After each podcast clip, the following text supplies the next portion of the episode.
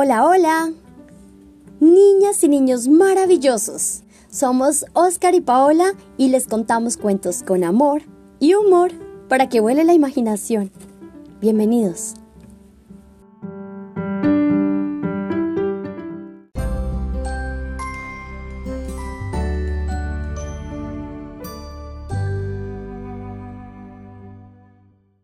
Soy Oscar y hoy vamos a leer Baba y Utu de Enrique Rojo y Matador.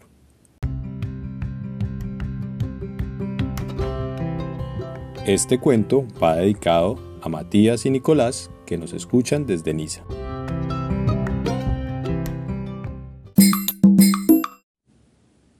Baba era una pequeña cocodrila que vivía en el Amazonas. Los animales del pantano la querían tanto que rara vez estaba sola o aburrida.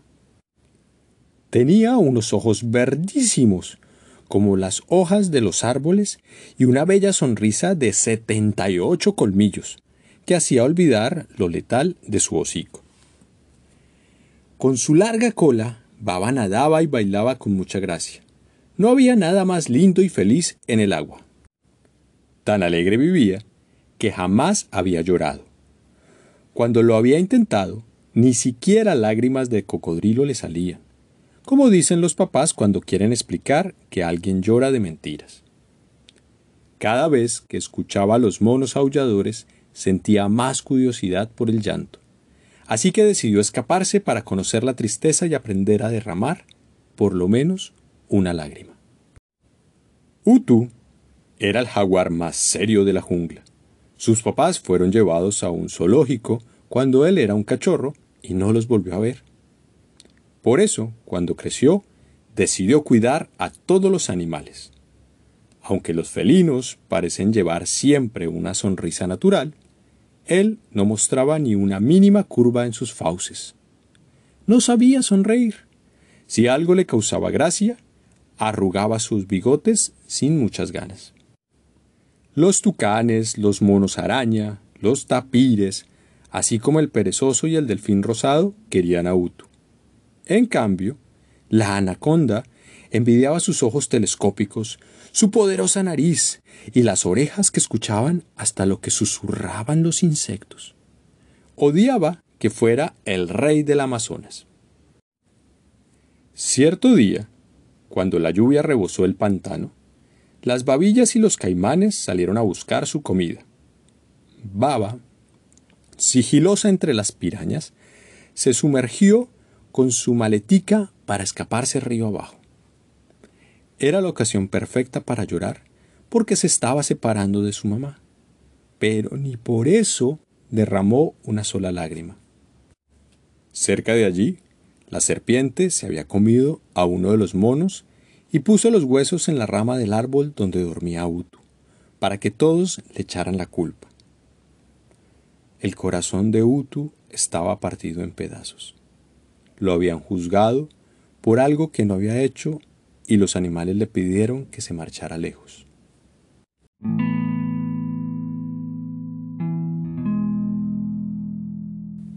Caminó toda la noche, triste y convencido de que nunca iba a sonreír. Distraído por su pena, no se dio cuenta de que un hombre lo seguía para cazarlo y vender su piel como alfombra. Esta vez sus lunares no lograron camuflarlo en el follaje. El cazador le salió al frente con una lanza. Utu se resignó a su mala suerte y esperó lo peor. De repente, sintió unos pasos corticos y veloces acompañados de un gruñido estremecedor. Utu vio cómo Baba abría su bocota y asustaba al cazador con su hilera de dientes.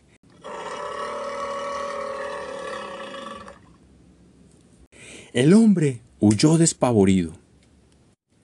Nunca se había imaginado que una criatura tan tierna lo hubiera salvado y fuera así de valiente. Aunque se esforzó por sonreír como muestra de agradecimiento, solo logró mover un poco su fría nariz. Baba y Utu se hicieron amigos. Él, para distraer su tristeza, prometió enseñarle los secretos del Amazonas. Ella aceptó con la ilusión de encontrar la fórmula para llorar. Charlaban durante horas. Se revolcaban en el lodo, se bañaban en el río y se peinaban al sol. Ella le hablaba sobre su felicidad y él no entendía mucho. Ambos empezaban a disfrutar de los buenos y los malos días en la selva. Una mañana, mientras observaban a las hormigas trabajar, entendieron que estaban juntos para resolver la dificultad de Utu para sonreír y la de Baba para llorar. Prometieron ayudarse. Baba ideó un plan. Durante todo un día lo sorprendió con las cosas que a él más le gustaban. Él no sonrió. Le contó varios chistes y le hizo las muecas más divertidas. No se le movió ni un bigote. Utu a su vez intentó que ella conociera el llanto.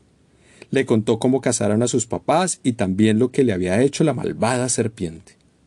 Baba se conmovió, pero no pudo llorar.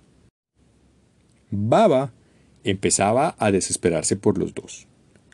Un día logró encontrar a la anaconda y le dio un gran mordisco en la cola para que confesara su fechoría a los demás animales. Todos se disculparon con Utu, pero él no mostró ninguna emoción. Baba se esforzó tanto que ya estaba exhausta. El jaguar parecía de piedra. Era imposible hacerlo sonreír. Baba sintió una tristeza profunda. No había logrado ayudar al amigo que era todo para ella. Se sintió tan mal como nunca antes. De repente, el corazón se le paralizó. De sus ojos brotaba una lágrima brillante, luego otra y una más. Estaba llorando. Utu estaba emocionado al ver las lágrimas de Baba. Felizmente sorprendido, se estremeció al sentir en su cara la sonrisa más grande que hubiera existido. Nunca más volvieron a separarse y la selva se volvió un lugar más bonito para cada uno. Él ahora sonreía todos los días y ella, a veces, lloraba de felicidad por verlo así.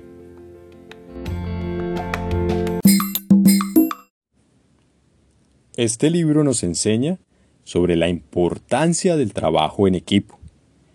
No importa qué tan fuerte fueran Baba y Utu por separado, qué tan rápido y ágil puede ser Utu como un felino, o qué tan fuerte puede ser la mordida de Baba como un cocodrilo. Sin embargo, ellos se necesitaron el uno al otro para ser felices, para tener el complemento que a cada quien le hacía falta. Fue ese trabajo en equipo lo que los llevó a superar las dificultades que cada uno tenía.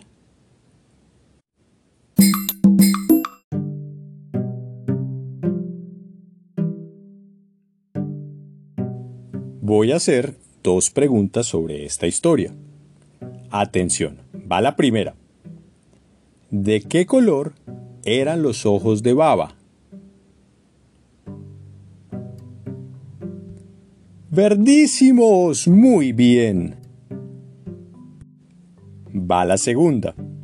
¿De dónde era rey Utu? Utu era el rey del Amazonas. Perfecto.